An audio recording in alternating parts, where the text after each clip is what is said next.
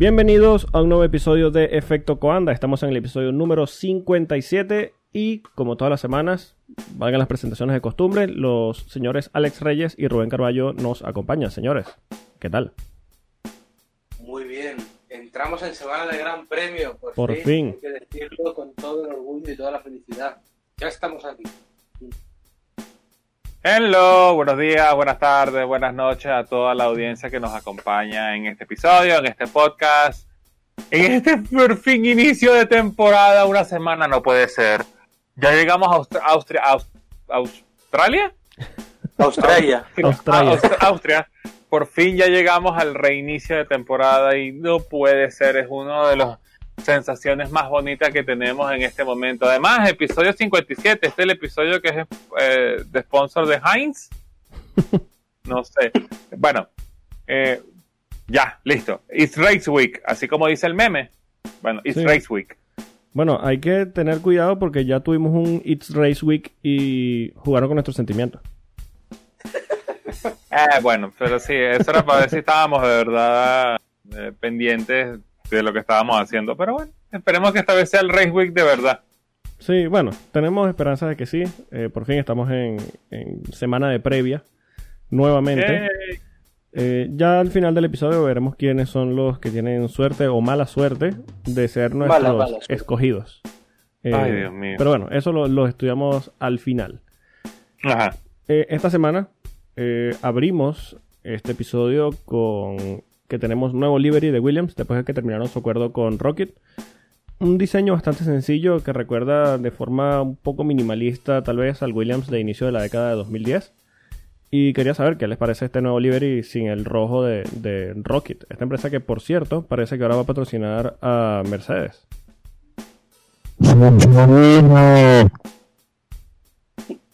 Ok, acabo de ver todas las luces de PIC activarse al mismo tiempo. Bueno, feliz por William, terminó su trilogía de pastas dentales.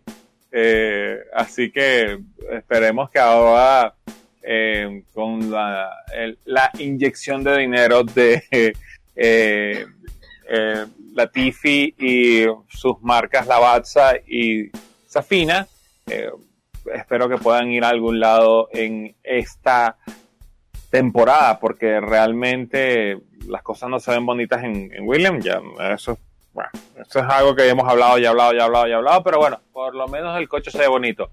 Eh, la jefe, a la gente de Codemaster que anda como loca tratando de sacar el F1 2020, dijeron, pero ya va, William tiene William, el livery nuevo, como que, you're fucking kidding me, ¿verdad? Sí, livery nuevo, cambian los team kits, cambian todo. Eh, ese ese sí, departamento todo. de diseño debe estar... Además, además, ni siquiera es o sea, dejen de cambiar realmente todo porque ahora tiene un nuevo title sponsor, porque el nuevo title sponsor es Safina, Sí, que debe haber hecho desde un principio, pienso yo. Si la está poniendo tanta plata, coño, dale el title sponsor, no se lo deja Rocket. Pero por Sí. eso, fuck it. ahora precisamente que hablas un poquito, y perdón Rubén, eh, de este nuevo patrocinio de, de la Batsa y todas las marcas de, de la familia Latifi, Claire Williams, nuestra gran amiga, saludos que seguro nos está escuchando, eh, dijo que el equipo está financiado ya seguro hasta finales de 2021. Yo creo que es buena noticia, ¿no? Sí, bueno, sí, ¿verdad? Eh, está, está financiado hasta... el meme de Don't Believe His Lies? El Don't Believe Her Lies. Sí, sí. X Sí, exacto. Pero bueno, eh, si es verdad, bueno, podemos decir que hay William para rato. Si no es verdad, cuchillo para su garganta que es Claire William, está acostumbrada. Sí. ¿Y a ti qué te parece, Bueno. Rubén? A mí el, el livery me parece muy bonito, la verdad. Cuanto más sencillo, mejor. Yo creo que debería ser una constante en los equipos de Fórmula 1, volver a lo sencillo y dejarse de tonterías. Sí. A no ser de que te venga un sponsor como Martini en su día y te haga el hizo, que me parece de lo más bello de la década, las de Williams. Pero bueno, está muy bien este livery, me gustará verlo eh, en pista, si es que la tele les enfoca, que no mucho, pero bueno, cuando les enfoque, cuando les No te preocupes, Rubén, Rubén, no te preocupes. Por lo menos en algún momento a William lo van a mostrar en pista, aunque sea Latifi pegado en la pared o George Russell tirándose un trompo, porque realmente están Latifi y George Russell, no está Carlos Sainz. Si tuviera Carlos Sainz, cero tiempo de televisión, cero. No, que va, es que claro que van a aparecer en televisión. Claro que van a aparecer en televisión cuando aparezca Sebastián Vettel gritando Blue Flags para que se quiten del medio. Exacto. No sé, lo mejor de la retransmisión va a ser cuando haga un esminala y de repente a alguien se le escape un botón y acabe en el 55. No, Pero no, bueno. no. yo no tendría mucha esperanza en que se vea Carlos. Así esté, bueno, así cuando llegue a Ferrari. No sé qué irán a hacer, pero no lo van a enfocar tampoco. Bueno, eh, tenemos otra noticia hoy. Sí. Esta semana. Hay rumores de que el circuito de Mugello podría entrar al calendario oficial. De hecho, ya se manejan varias fechas, pero de momento no hay nada oficial de nuevo. Eh, lo que sí, según lo que se rumorea, es que eh, va a ser durante la carrera 1000 de Ferrari. O sea, la carrera 1000 de Ferrari en la Fórmula 1 sería en Mugello. Y bueno, quería saber su opinión. ¿Nos gusta Mugello para el calendario? Como carrera de, de, de reemplazo, sí, es, una, es un circuito de esos vieja escuela, Sí. eh, muy bonito. Eh, además, eh, no es un circuito que es plano como una panqueca como Sochi o Paul Ricard. Este, Con muy buen ritmo, además. ¿Mm? Con muy buen ritmo de, de- de carrera, digo, de, de ritmo Sí, de- por supuesto. Ah, sí, por supuesto. Tiene un buen flow. Tiene un buen flow. Lo que es la, la bajada, la jarabiata, la subida, todo lo que es la recta principal es Sí. muy bonito. Es muy bonito. Como una carrera de reemplazo. Ahora, para que se quede para la temporada, otra carrera en Italia, no. No, Además, el, el detalle es eh, lo ancho del circuito. Es un circuito que, por ser vieja escuela, no es tan ancho como uno se imagina. Sí, Entonces, para moto está bien, para los Fórmula Ibeco no. Bueno, yo por mi parte digo lo mismo. Eh, yo creo que el circuito está bien, es muy bonito, pero para.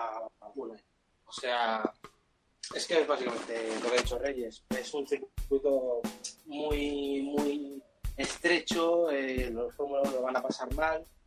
eh, y además que creo que la, la gente cuando lo vea, si la carrera sale mala, va a pasar como hablamos. Con un año de va a pasar. O sea que creo que llegará hasta aquí. Y dos cositas más. Me encanta el, el- el detalle que le van a dar a la celebración del Gran Premio. O sea, estamos aquí por el Gran Premio 1000 de Ferrari y ya está. sí. Me parece una razón muy buena en- que puede levantar ciertas sospechas entre los más escépticos.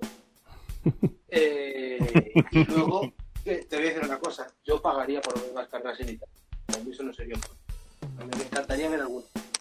Sí, pasa que había el detalle en, en que en el calendario normal, antes de todo este tema de la pandemia, eh, dio la casualidad de que la carrera 1000 de Ferrari iba a caer en Monza. Ahora, con todo este calendario revisado, las carreras eh, que entran, salen, circuitos, do- dobles carreras en el mismo circuito y demás, eh, no se daba esta casualidad de que la, la carrera número 1000 de Ferrari fuese en, en Italia iba a pasar lo mismo que pasó con la Fórmula 1, de que la carrera número 1000 fue en China, que a nadie le importó. No tenía ninguna incidencia ni en historia, ni en evento, ni en nada. Simplemente pintaron un 1000 en el suelo y hicieron un par de videos y ya está. Y, así que, Como, sí. como lo puso el gran Alfa Max Nova 1, eh, que la carrera 1000 de la Fórmula 1 es como Tiananmen Square en el año 89. Ahí no pasó nada. ahí no pasó nada.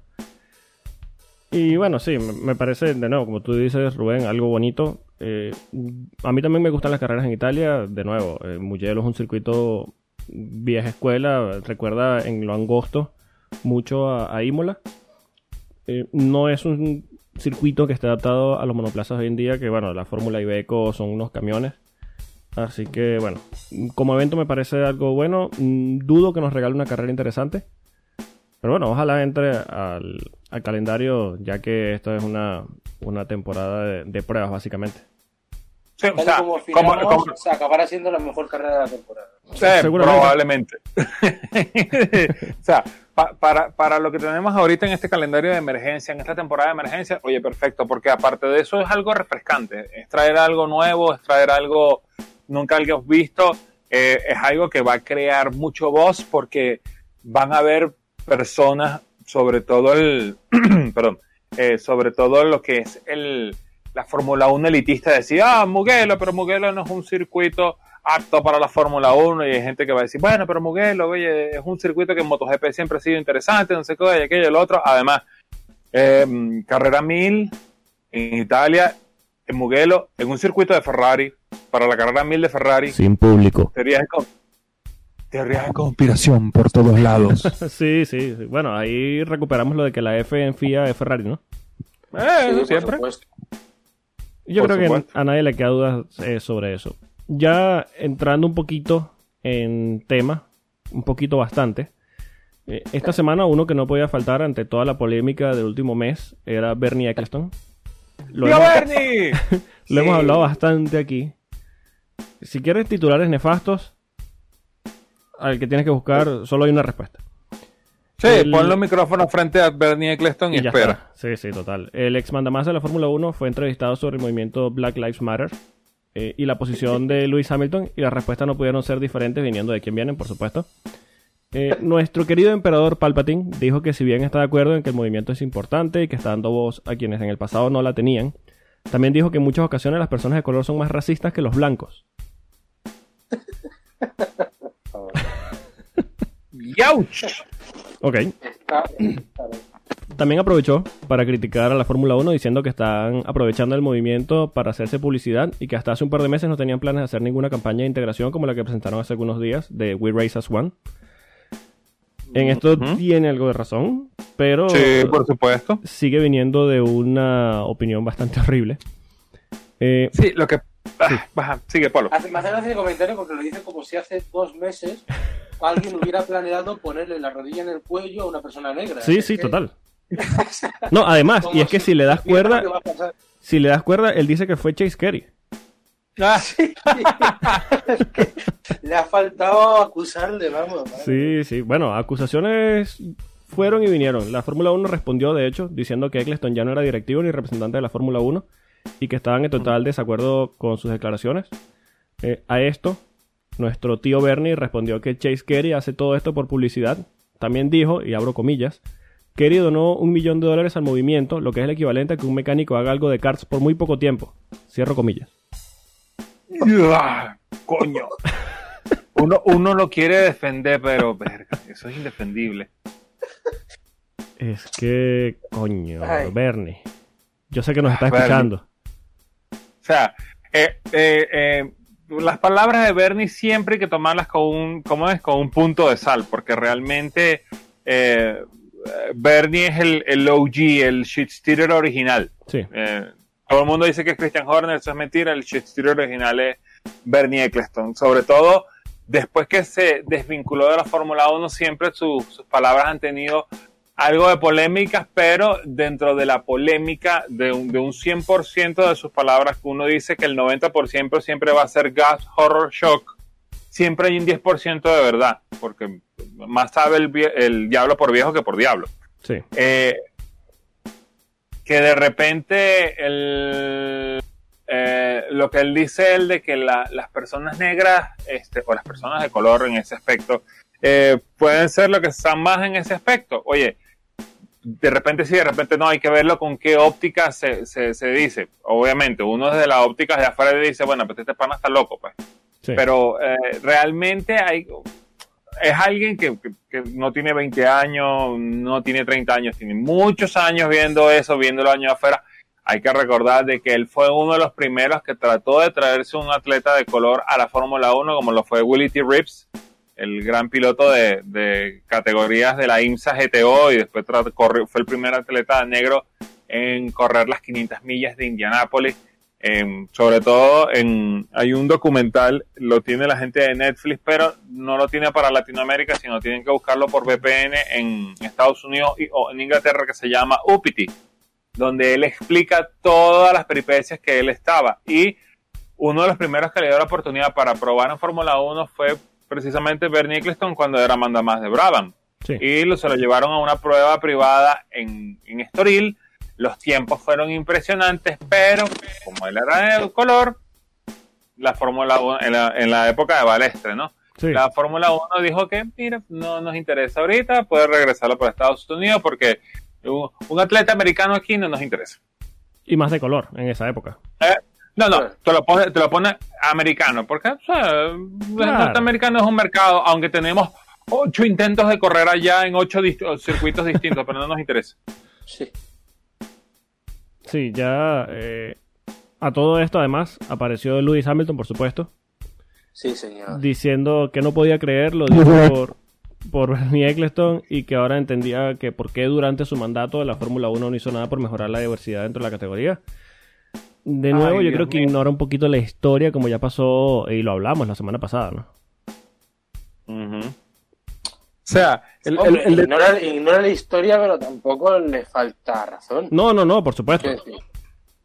O sea, yo le- lo que pasa es que yo escucho declaraciones de Hamilton y sé que las dice como el hombre más dramático del planeta y de la historia. Sí. ¡Bono! Pero- ¡Bono! Claro, es que, o sea, él lo dice como que.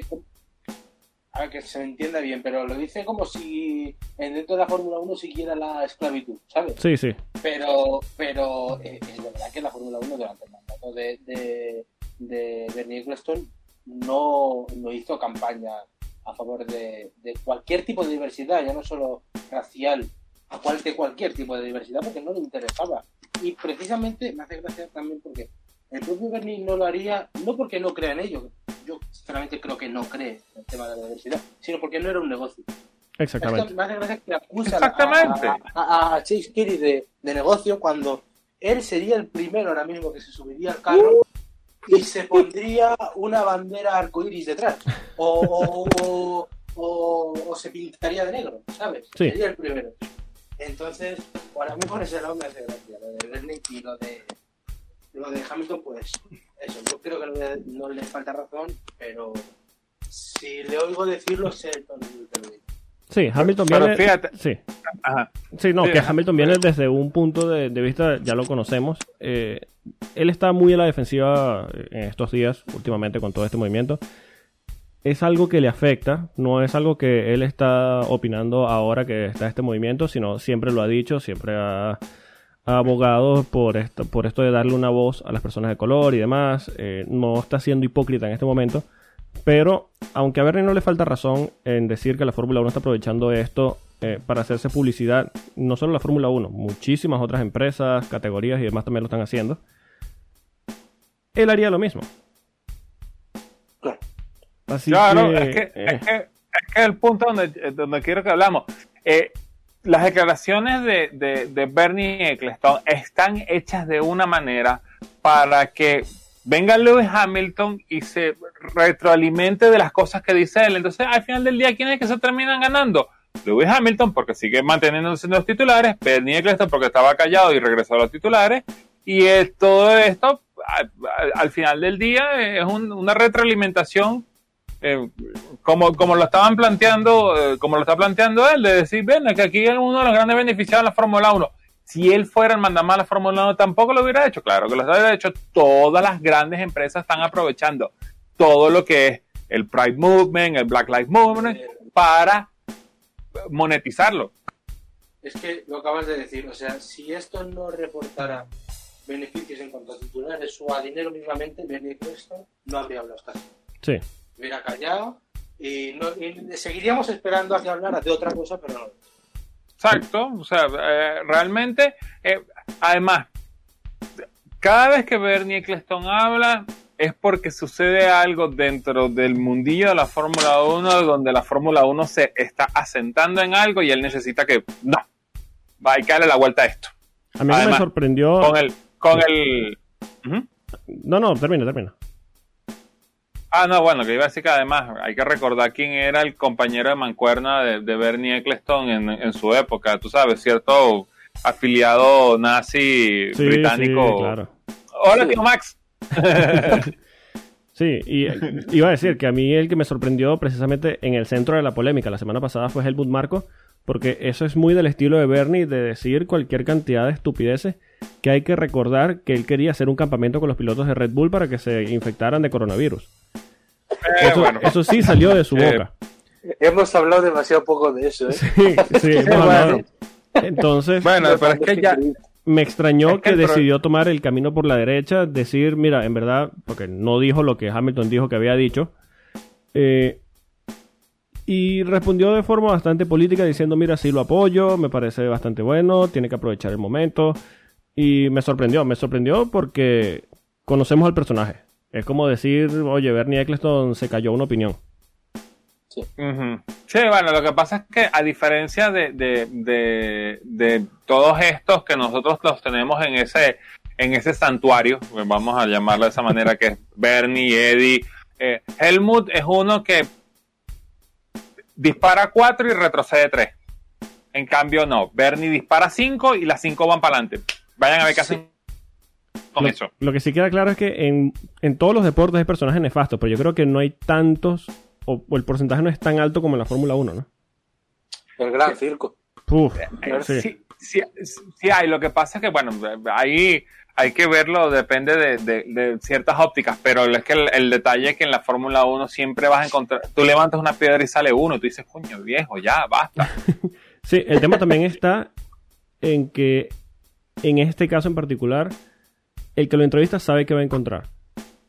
Uh -huh, exacto. Además, además el, el detalle es que a, a, diferencia de los personajes que pueden existir en otras categorías, estos son personajes que están 100% definidos, que se saben sí, total. que si tú les preguntas esto, te van a responder esto. O sea, eh, son casi robots, son casi computadoras. Sabes que si tú le preguntas esto, te va a responder. Es que mira, si yo eh, soy un periodista dentro de la Fórmula 1 eh, y quiero cuadrar una entrevista para hablar, para hablar sobre todo este movimiento, sobre la Fórmula 1 y tal, y yo voy y entrevisto a Lawrence Troll, por dar un ejemplo, yo no sé con qué me voy a encontrar en la entrevista.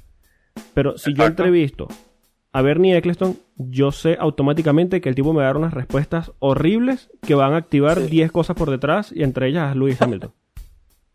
Exacto, sí, tú, vas, tú vas a entrevistar a Lewis, tú entrevistas sobre todo, vamos a suponer, del estado de que se encuentra en este momento la Fórmula 1 a Michael Latifi, no sabe lo que te va a contestar. Sí. Pero tú le respondes, tú le preguntas a Bernie Eccleston o a, o a quien sea, sobre el Black Lives Matter, sobre todo a Bernie, y Bernie te va a dar 20 titulares. Por eso, la periodista. Y uno peor que el otro. La periodista que hizo la entrevista, que ahora mismo no tengo el nombre, no sé, no, no, no sé quién fue eh, honestamente, pero sé que fue una periodista de, de, Inglaterra, sabía exactamente lo que iba a encontrar y sabía que iba a remover todo. Yo creo Exacto, que lo hizo, sea... bueno, eh, todo esto de buscar eh, clics y titulares, yo creo que lo más fácil es precisamente buscar eso, pero se sabía desde un principio que, con qué se iba a encontrar. No nos engañemos tampoco. Sí. Exacto, o sea, eh, cuando yo leí las primeras declaraciones de, de, cuando yo leí las declaraciones de Bernie Clinton sobre esto, yo lo primero que dije es, why not surprised. Sí, sí, sí, total. Sí. O sea, realmente es, como el tío, es, de, uh, es más. Exacto. eh, lo primero que pensé es porque no estoy sorprendido y segundo es cuánto se va a tardar Lewis Hamilton en dar una respuesta. Me sorprendió. Como... Debe estar ocupado, no sé, pero se tardó unas cuantas horas en responder. Eh, bueno, tú sabes, ahora eh, Lewis eh, eh, ahora es activista político adicional de todo lo que hace. Entonces, bueno, hay que darle cierto chance de que no ve el teléfono.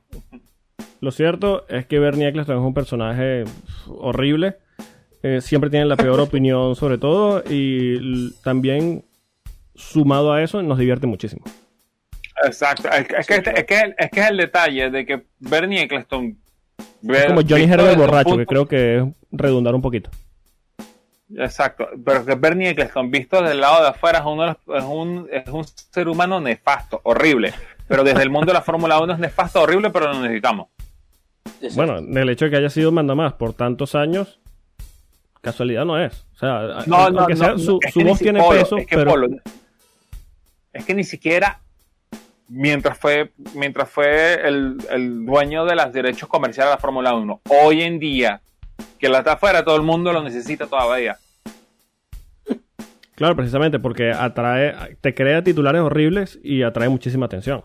Precisamente, tiene, su voz tiene mucho peso, pero eh, es un peso, no quiero decir el apellido, pero como de aquel exmandatario austriaco de la Segunda Guerra Mundial. Eh, ¿El tío Adolfo? No, pero Hitler. Ese no es tío. Déjate vaina. no, no, ese no, ese no es tío. El, el primo Adolfo, Adolfo, Adolfo. ¿no? El primo Adolfo, Adolfo. Pero Bernie Bueno. sí es tío, el tío Bernie. Ya pero va. sí, son voces que tienen, son voces Ya que va, tienen manda- muchísimo peso, pero de la manera incorrecta. Ok, ok, ya, ya, ya. O sea, manda más austríaco, guerra mundial, a Franz Ferdinand, ¿verdad? Sí, sí, eh, Helmut Ah, Marko. ok, ok. Ah, bueno. Eh, Nah, en es, un fin. pri- es un primo pintor de la familia. Sí, sí. sí. Bueno. en, en- en fin. Entonces, bueno, eh, realmente, ¿qué más podemos hablar de Bernie y más de todo este asunto? ¿Tendrá la razón? ¿No tendrá la razón?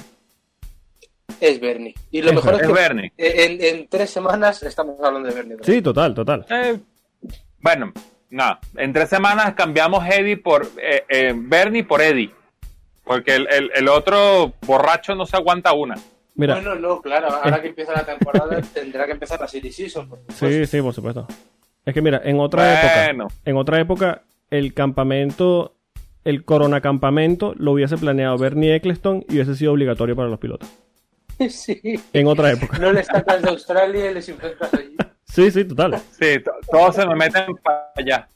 Va- Bueno, vamos a correr por el coronavirus. de McLaren. Exacto. Se infectó McLaren, pasar. todos al box Ah, McLaren, vámonos.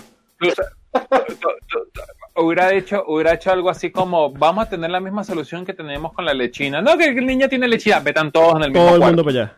Listo. todo el mundo para allá pero bueno Bueno, seguimos.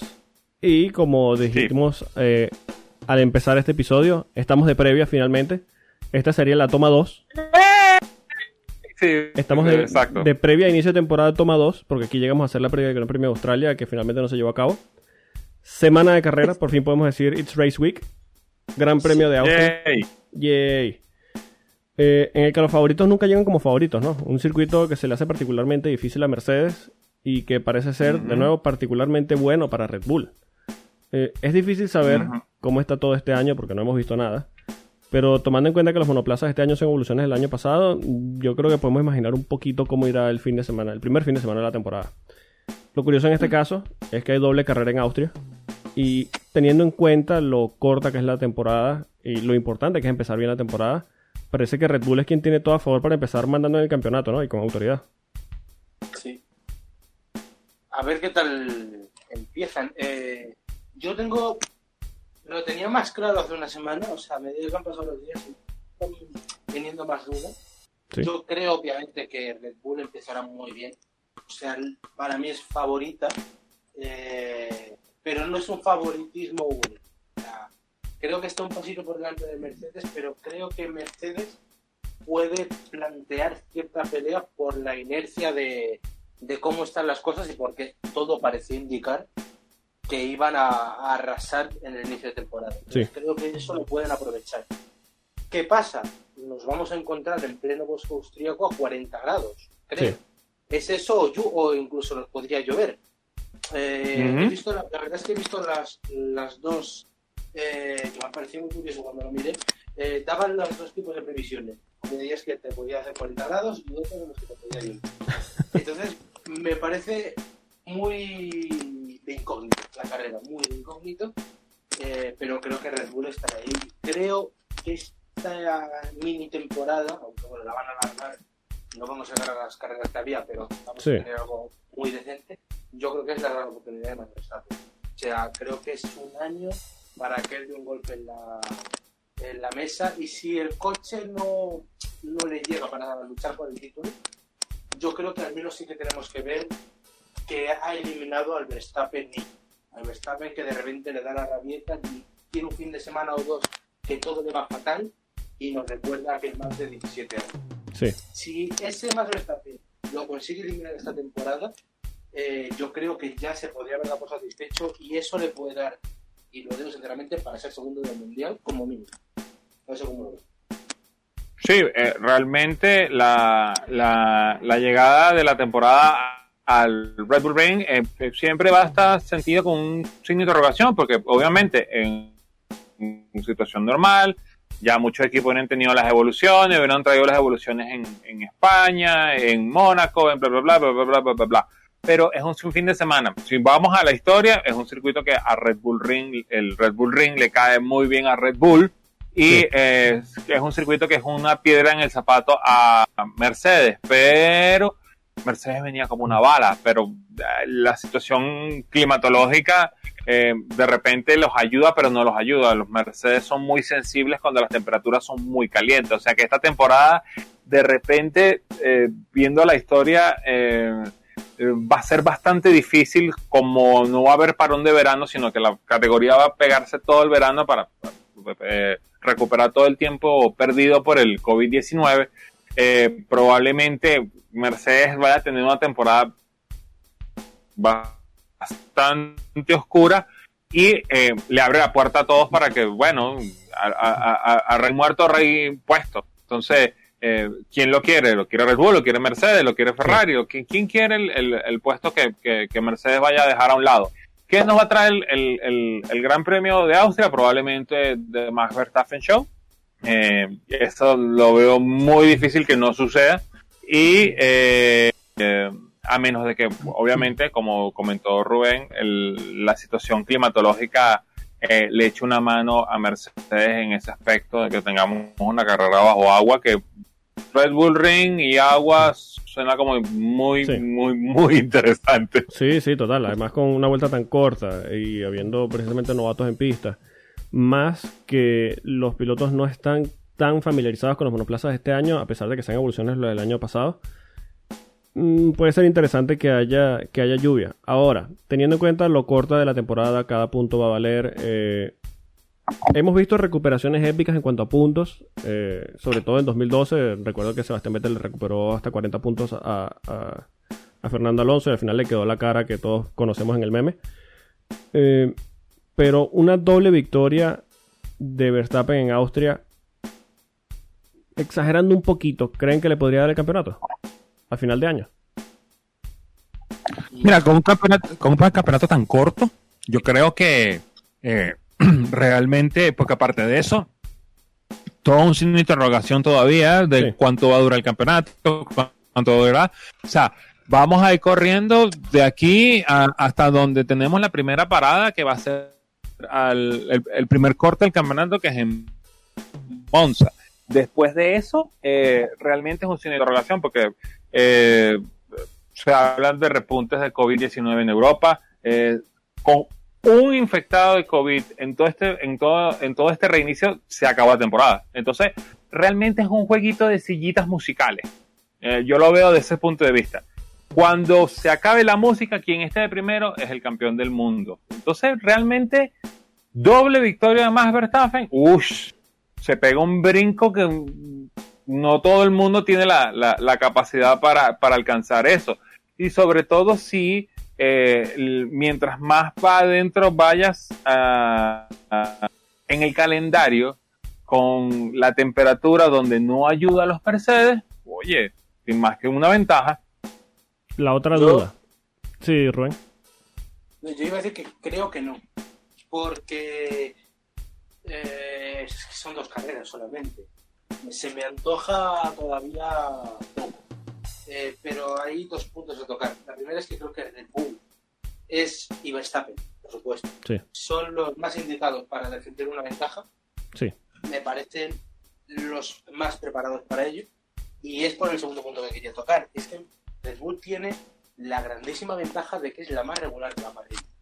Sin duda, porque Mercedes es verdad que cuando están bien pues se marcan un inicio de temporada como el año anterior. Sí, son imparables. Como el año 2019. Pero luego se vinieron abajo, quién sabe si por, eh, bueno, por el conformismo ya que tenían, de que sabían que lo tenían todo ganado, pero realmente en otras temporadas en las que Mercedes ha tenido lucha interna de dos pilotos y, y o le ha apretado un poquito Vettel con Ferrari, lo han pasado mal en algunas, en algunas circunstancias de calor. Entonces, eh, esas cosas a Red Bull no le pasan.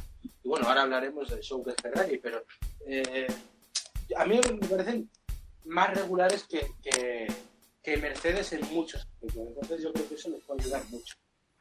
Eh, el problema es, es que dependemos de, de, de la temporada que se hizo entonces, hay que ver cómo se retoman los coches, que nadie te asegura que vayamos a ver lo que vimos entonces, y luego también porque han trabajado en los coches seguros, ya lo hablamos la semana pasada. Entonces, sí. a ver qué nos encontramos en el primer libre y tal.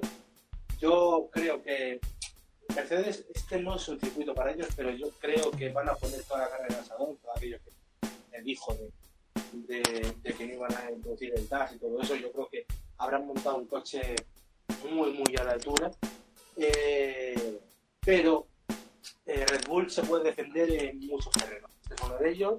eh, y luego a lo largo de la temporada pueden hacerlo también. Entonces yo creo que es- sería muy pronto para decir que una doble victoria les eh, tendrían mundial casi ganado, ¿no? Eh, pero sí un porcentaje interesante. O sea, ya sería una grandísima defensa y yo creo que tendrían la oportunidad al menos a final de temporada. Ganan. Eh, Rubén, eh, mira, Rubén, escúchame, eh, vamos a tomarlo por el punto más fácil, la ley de averaje. Todo el mundo sabe que eh, Mercedes por lo general empieza muy fuerte y ellos empiezan a administrar de un punto para abajo porque el- el- tienen, una, tienen una caída normal. Merce- eh, Ferrari es un signo de interrogación porque Ferrari te puede empezar bien y se tiran al final o empiezan mal y, y al, suben al final o al final deciden tirarlo todo. Pero Red Bull es ser uno de los más constantes. O sea, entonces, con doble victoria, todo lo que tiene que hacer Red Bull es este Administrarse. administrar. Administrar cuando Sí, tienen pero que. Es que O sea, una doble que victoria. Ellos eh, saben que de repente ejemplo, correr en 16 Monza no, van, no le va a dar el chance. Pero tú ponle que con una doble victoria y Hamilton un doble segundo, está solo 16 puntos por encima. Sí. En una temporada todavía de 300 y pico puntos. O 400 que se pueden hacer. Es que eh, yo lo veo muy complicado todavía. Ahora, Hamilton podría ser dos segundos. Sí, yo creo que en Austria seguro. La, tem- eh, la temporada pasada quedó fuera del podio. Que En no fuera del podio, pero claro, es que el año pasado, por ejemplo, teníamos un, a un Leclerc cortísimo. Si queréis, abrimos ya el tarro de las esencias. Yo creo que Ferrari va a estar eh, claramente fuera del podio este fin de semana, creo. Ojalá no, ojalá estén para luchar, pero yo creo que son el tercer coche eh, claramente. Mira, hablando. a ver, eh, dependiendo de lo bien que esté Mercedes, hay que ubicar a India también, a, a Racing Point. Exactamente, ahora que lo tocaste, eh, que estás tocando a Ferrari como tercer monoplaza, ¿y si es el cuarto? Eso te voy a decir, es que igual es el cuarto. Depende de cómo esté Mercedes. Eh, no lo sé, pero cabe la posibilidad de que sea el cuarto. Entonces, eliminada esa esa, esa, variable de Ferrari, que claramente Hamilton será segundo en las dos carreras. Si Verstappen está por delante, porque creo que, que podrá con Albon y luego, hombre, pues sí. Eh, Point está muy bien, pues será Checo Pérez. Precisamente, nos quitamos el medio albón. Sí, que sí. inicio de temporada, yo, yo sinceramente. Creo que va en una línea ascendente, pero que lo veremos a temporada luchando por el podio. Está bien. Eh, de hecho, bueno, precisamente ahora que estamos hablando de Racing Point, eh, desde todos los equipos están diciendo que, eh, de nuevo, las similitudes con el, el Mercedes del año pasado, dicen ese monoplaza precisamente que estamos viendo allí pintado de rosado, es el que ganó el título el año pasado y que va a ser súper peligroso y va a ser interesante ver cómo se desempeña en Austria, tomando en cuenta que eh, les cuesta un poquito a Mercedes eh, este circuito por el tema de temperaturas. El Racing Point eh, el año pasado terminó fuera de los puntos eh, en, la, en la carrera de Austria. Checo Pérez fue décimo primero y Lance Stroll fue décimo cuarto. Mm, ahora todo parece apuntar a que bueno van a estar arriba. Ya de hecho en las prácticas se vio que en la, pretemporada se vio que estaban bastante bien. Habría que ver si van a sufrir por temperaturas como parece, como le pasaba a Mercedes. Y va a ser interesante, ¿no? Ver el desempeño, sobre todo en las prácticas, las primeras prácticas, cuando todo esté entrando en temperatura, que suelen ser más tempranos que en la hora de, carrera, así que las temperaturas no, son tan altas.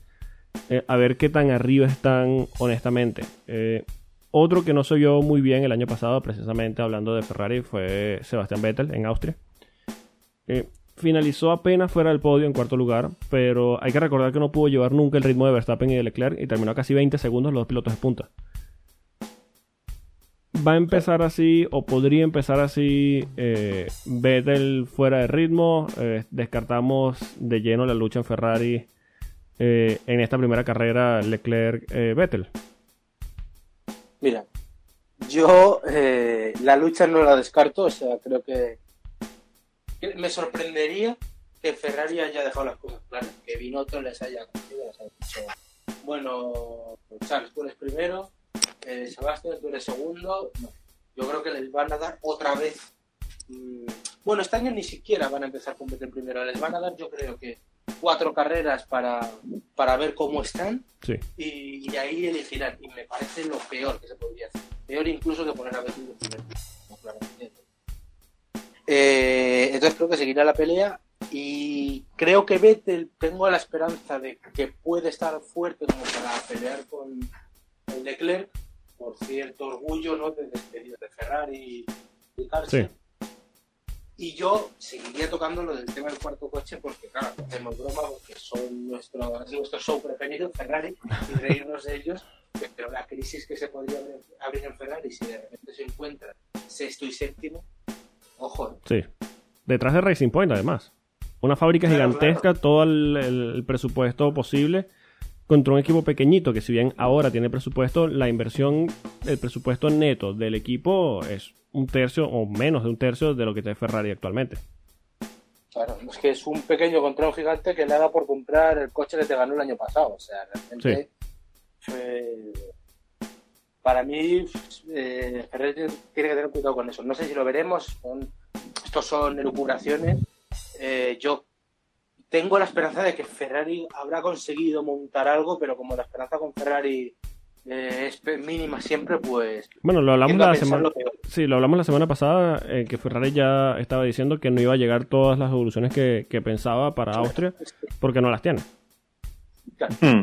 que- Sí, bueno, eh, Ferrari siendo Ferrari, ¿no?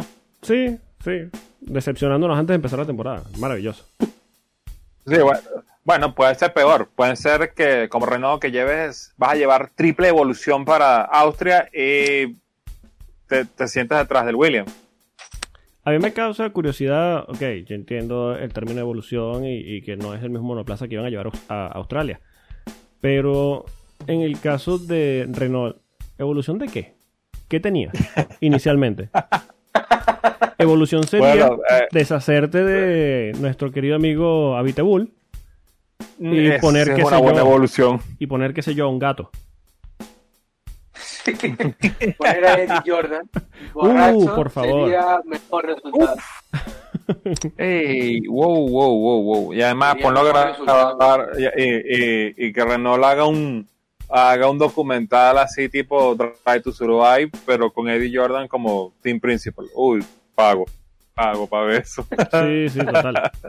Ahora, ahora Mira. eh, en cortito. ¿Dónde vemos a McLaren? McLaren Bueno. terminó muy bien, liderando claramente el pelotón la temporada pasada. ¿Dónde lo vemos ahora? Sí, Eh, Esa es una gran pregunta. pues liderando la 1.5. Yo lo veo liderando la 1.5. ¿Lo ves liderando Sí, la yo- 1.5 con el Racing Point? Obviamente Yo también. ¿Con Racing Point allí? voy al pu- punto. Lo veo liderando, pero no con la holgura con que la lideró el año pasado. Racing Point va a estar ahí. Es más, yo voy a decir algo aquí que eh, va, va, va, va, va, va a suceder mucho con el ataclismo. Esta temporada viene la primera victoria de Checo Pérez. Uh. Uh. O sea, tienen el, Mira, se tienen el termina coche este del año episodio pasado, ya tienen el motor. y no pasa nada. ¿Cómo? Se termina este episodio ya y no pasa nada.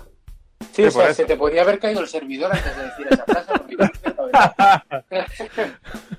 Pero es que el, el, el, ajá, el punto donde yo digo, eh, Racing Point está en el punto ideal para lograr su primera victoria, porque Sí, sí, realmente, que, que es, ¿por qué Checo? Porque Checo es el, el, de, el de experiencia. Ahora la saca Lance Stroll y bueno, ya. Vamos a tener Stroll GP por el resto de la vida de la historia de la Fórmula 1. Yo les digo una cosa, Pero- estén atentos, y perdona Reyes, estén atentos a nuestras redes sociales, sobre todo en Twitter. Vamos a publicar una nueva edición de la Liga Fantasy eh, con el código para que se inscriban. Mucha atención y aprovechen Racing Point y Checo. No digo más. Exacto. Exacto. Ahí no, ahí eh, ya, Ya. ya, bueno, sí, Seguimos. sí. Pero eh, no estamos hablando de una carrera sprint de 100 metros, estamos hablando de una maratón. Eh, a- aún así, con que nosotros estamos, podemos hablar del- de la victoria de Checo Pérez y la primera victoria de Racing Point, nosotros tenemos un de interrogación sobre cómo va a ser la evolución de ese Racing Point porque realmente no es que Racing Point le compró a Mercedes el chasis del año pasado, ya dicen que se lo copiaron. Guiño, guiño. de fotos. Entonces, y era lo que nosotros hablábamos a principio de temporada. O, bueno, si este es el principio de temporada, bueno, A principios de año. con- con la primera salida en falso. la primera salida en falso. Hace cuatro meses hablamos de esto. Bueno, inicio de meses hablamos de temporada, eso. del inicio de temporada efecto Coanda, ojo. si la evolución de, de- si la evolución del Racing Point es positiva, chévere, pero ese Racing Point va a llegar a un punto y se va a venir abajo porque no, no es lo mismo eh, comprar algo, eh, copiarlo y ponerlo que evolucionarlo. El Claro. detalle va a ser cómo tú evolucionas eso con un diseño que no es tuyo. eso. En cambio, Ah, en Sí. cambio, McLaren sí tiene ya un diseño eh, estable que terminó en la parte superior y yo lo veo liderando la 1.5 mu- no tan holgadamente como además Carlos tiene que salir de McLaren con un eh, ¿cómo es? Con, con- con el, con el bate en la mano porque él tiene que llegar a Ferrari diciendo a ustedes me construye, me trajeron porque yo era el segundo piloto Ah, ah. no, no, no, no, no, no, no y la única forma que lo tenga que hacer es que tiene que tirar la temporada de su vida en McLaren. Sí, tendría Y que eso, hacer- obviamente, quien ha ayudado a McLaren. Sí, claro. Tendría que ser mínimo una temporada como la, la- la temporada pasada, en la que fue claramente el líder de esa 1.5. Tuvo una temporada muy buena y precisamente eso es lo que le consiguió el contrato con Ferrari.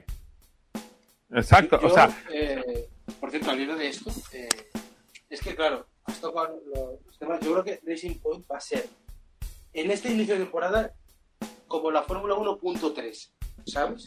Yo lo metería lleno en la. Fórmula 1. Yo, yo no. uf. Yo creo que pueden luchar por algún podio, por algunos podios, de hecho, pero creo como Reyes que se van a venir abajo, o sea, creo que no va a haber, no van a poder evolucionar. Sí. Creo que se van a estancar eh, y creo que les va a acabar pillando, sobre todo McLaren, porque para mí este año McLaren va a ser líder de la 1.5, pero que no le va a toser nadie. O sea, me sorprendería que Renault llegara en algún momento a, a- a pisarle los talones a Max. Yo. Sí, yo también lo dudaría muchísimo. Yo- ah, ya yo decía, porque si no iba a decir bienvenido a la dimensión desconocida. Pero además pienso que eh, McLaren este año se los podios. Uh, qué bueno.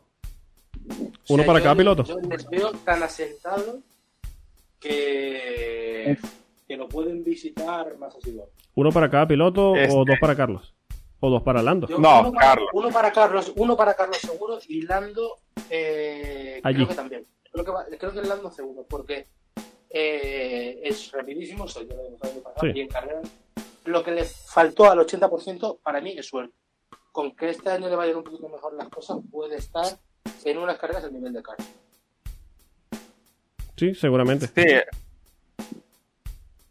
Lo que pasa es que un podio de Lando Norris explota el internet. Sí, total, total. Pero bueno, estamos preparados para eso. Sí, bueno. Bueno, Venga. señores, hora de los juegos. Pole, vuelta rápida y victoria. Señor Carballo, haga usted los honores. Ostras, es que hay que hacer pole también. No. Eh, eh, eh. Ah, la pole para. Ah, la pole para Verstappen. Ok. La vuelta rápida para Bottas. Ok. Y la victoria, bueno, si quieres el podio, Verstappen, eh, Hamilton, Checo Pérez. Uh, abre con podio Racing Point.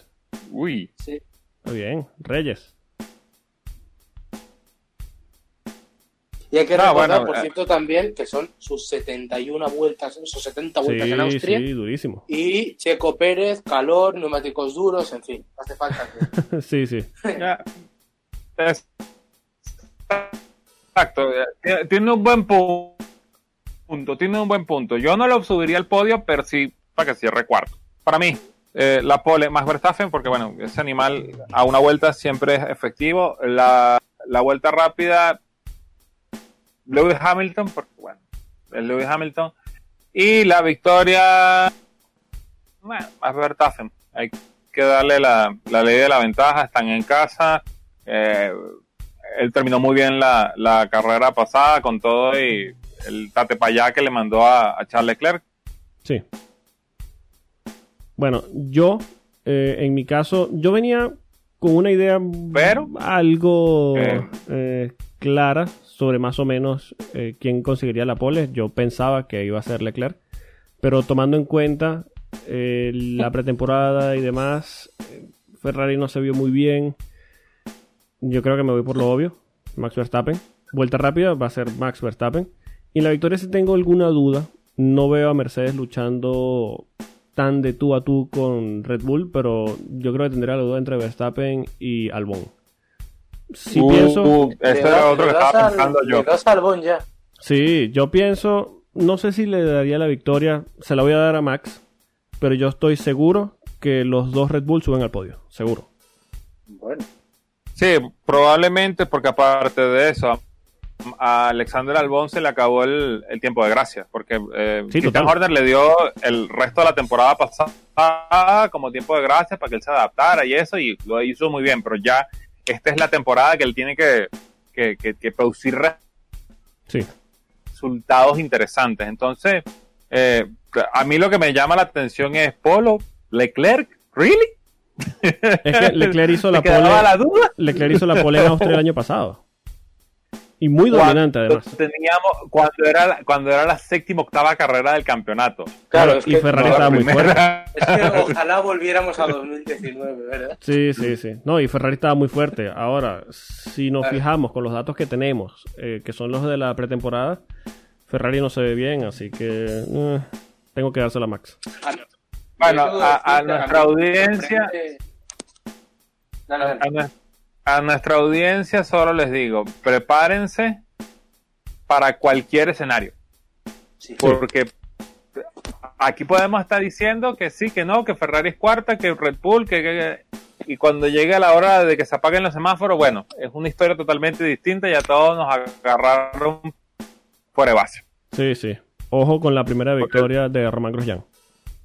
Se está poniendo la No, no, carrera mierda, no. para, para otro podio de Gasly. sí. Uy, Bueno.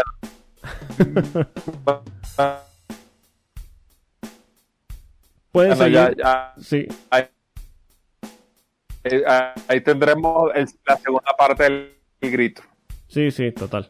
Bueno, yo creo que es hora ya de despedirnos por esta semana. Pueden seguir al señor Alex Reyes en Twitter en arroba Gilles, al señor Rubén Carballo en arroba Rubén Piso DXT. A nosotros nos pueden seguir en arroba efecto Coanda. Pueden escucharnos y suscribirse al podcast en Spotify, Apple Podcast, Anchor, Google Podcast y en todas las plataformas existentes. Señores, gracias por acompañarme en otro episodio y la semana que viene ya estaremos hablando de cómo fue la carrera. Esperemos que sí. Y desde aquí decirle que lo siento, lo sentimos los tres a Max Verstappen por haberle arruinado la victoria. Sí, que yo sé que nos está escuchando. Perdona, Max. Adiós. Adiós.